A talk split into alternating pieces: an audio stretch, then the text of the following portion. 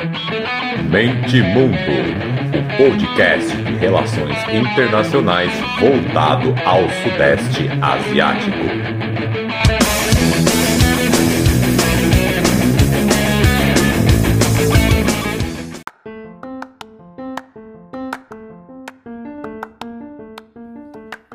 Fala galera, podcast Mente Mundo na área, um assunto que não poderia ser outro. Depois de tanto tempo o Mercosul anunciando um acordo de livre comércio e aí com o país da ASEAN. Então, claro que eu tinha que estar aqui no momento quente da notícia. Então, antes de começar, recadinhos de sempre, é, espalhem a palavra, fortaleçam aí o projeto. Tem um grupo no WhatsApp, pessoal do Mente Mundo, que a gente compartilha as coisas que a gente lê, eu principalmente, né, com o que eu leio, é, faz umas provocações, tem muita gente bacana lá. E espalhem a palavra aí, vamos aumentar o, o alcance do projeto, que é sempre bem-vindo, né? Propaganda boca a boca é o melhor, o melhor caminho. E sem mais delongas, vamos para o episódio.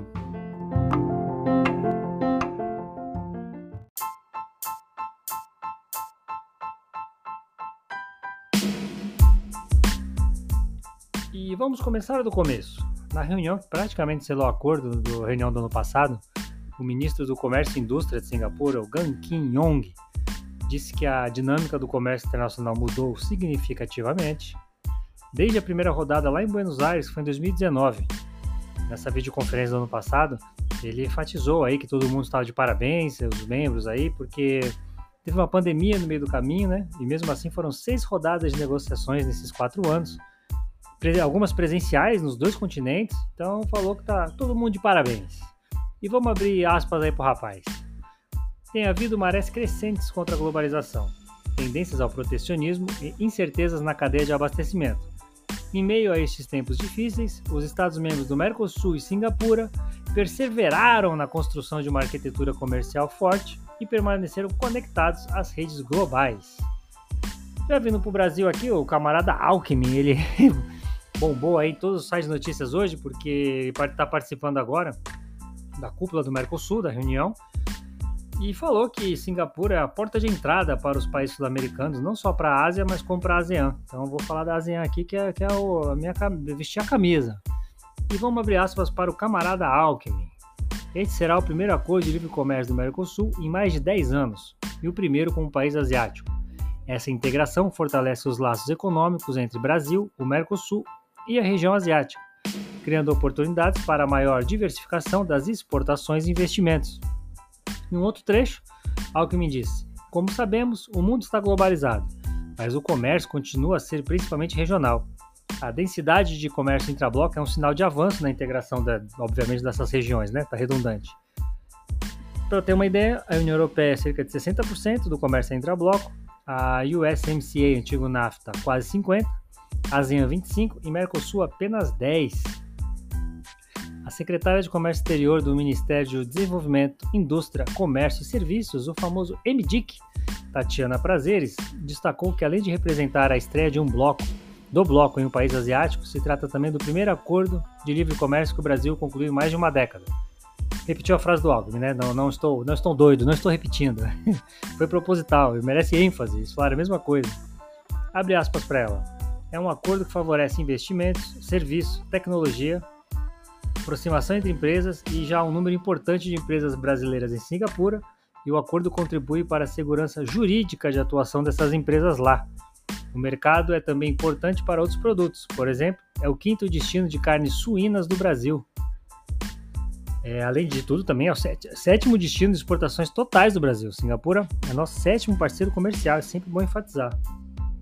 E ela figura também como o segundo principal comprador da Ásia, só perde para a China. Então, diante disso, é, a Tatiana é, continua, tem, tem, uma matéria grande, eu vou deixar lá em mentemundo.com.br, tá? As referências eu sempre deixo lá. E essa matéria com ela é bem interessante. E, então ela ressaltou os termos do acordo, é, disse que vai favorecer frigoríficos brasileiros, uma possibilidade de adoção ao sistema pré-listing, é uma habilitação facilitada. Ela, ela, explica melhor aqui. Vamos abrir aspas para Tati. Olha a intimidade. Ao invés de habilitação se dar por planta, você tem a possibilidade de adotar um acordo que reconheça os estabelecimentos autorizados pelo Ministério da Agricultura do Brasil e vice-versa. Para se ter uma ideia, isso nós pleiteamos com a China há muito tempo e não conseguimos avanço. Então ela diz que esse mecanismo aí de credibilidade mútua entre autoridades sanitárias é, é um facilitador, né? É uma queda de uma, mais uma barreira que cai. Então para ela é isso, a assinatura do acordo, é, o anúncio deve sair amanhã, é, é totalmente positivo. Ela menciona também o acordo com a União Europeia, que talvez saia como outro ponto positivo do Mercosul, mas a gente sabe que não vai sair, né? Vamos aqui entre nós aqui, eu não sou do MDIC, eu não sou do governo, então eu posso falar, não vai sair. Então essa parte a gente pula. E ela falou que então, né, ela enfatizou que o Mercosul agora está ativo. E a expectativa é que o acordo incremente 28 bilhões de dólares no PIB brasileiro até 2041.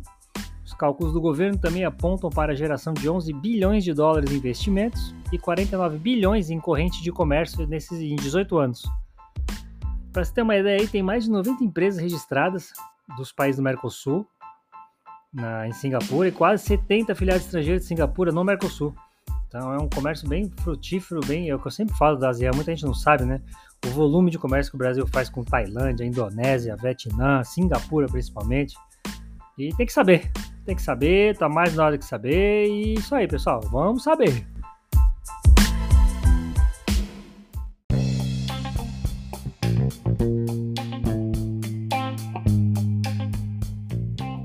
Em 2022, a balança comercial Brasil-Singapura alcançou 9,35 bilhões de dólares.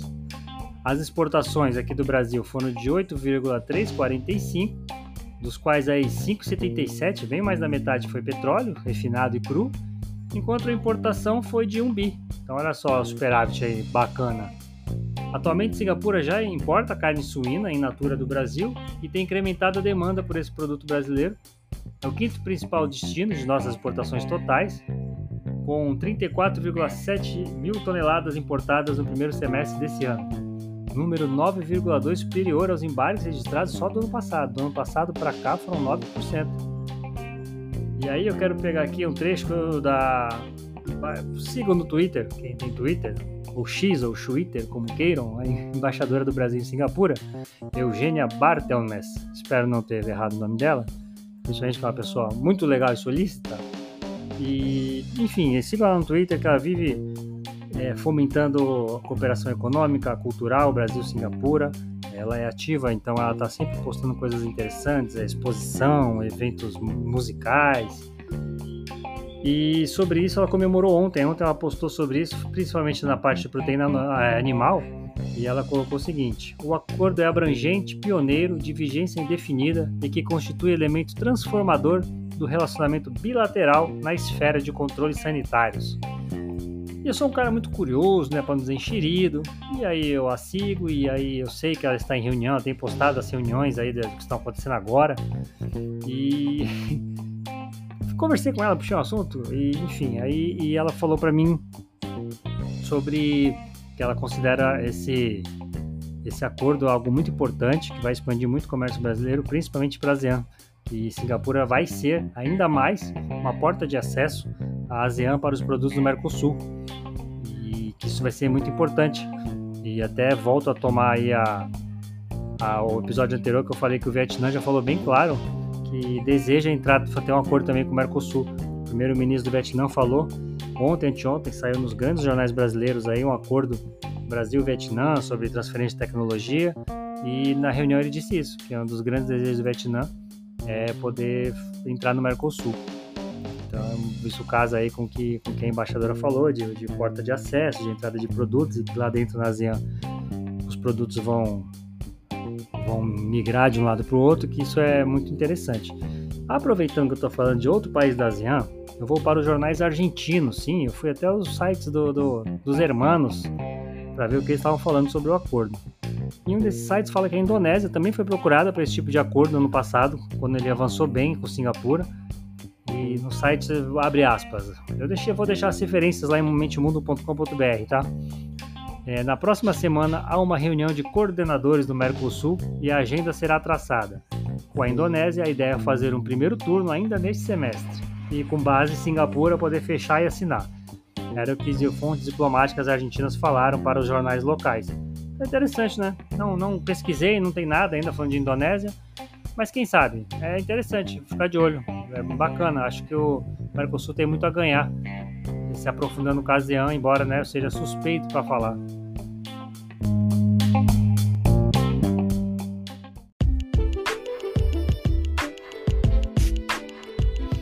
Claro, claro, como de costume, peguei uma matéria de Singapura também.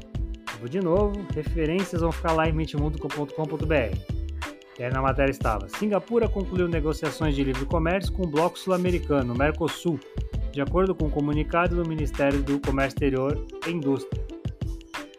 Os termos do acordo de livre comércio tal, tal, tal, foram assinados no dia 20 de julho de 2022 com o objetivo de reduzir custos e tarifas comerciais facilitação do comércio e impulsionar o investimento, a inovação e conhecimento. O acordo compromete as partes a proporcionar um acesso mais amplo aos mercados um do outro, através de taxas tarifárias reduzidas, melhor acesso ao mercado para serviços e acesso a compras governamentais.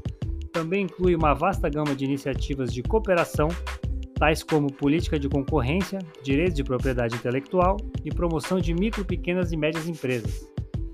Os interesses comerciais de Singapura no Mercosul serão provavelmente petróleo e gás, é, setor digital, hotelaria, indústria transformadora, logística, infraestruturas e agronegócio. Em 2021, o comércio de mercadoria de Singapura com o Mercosul foi de 5,7 bilhões de dólares e o comércio de serviços atingiu 2 bilhões. O comércio de Singapura com o bloco representa quase 50% do seu comércio total com toda a América Latina. Olha só que interessante. É, são dados que nos sites aqui no Brasil você não via essa, essa profundidade maior, né? essa riqueza de detalhes.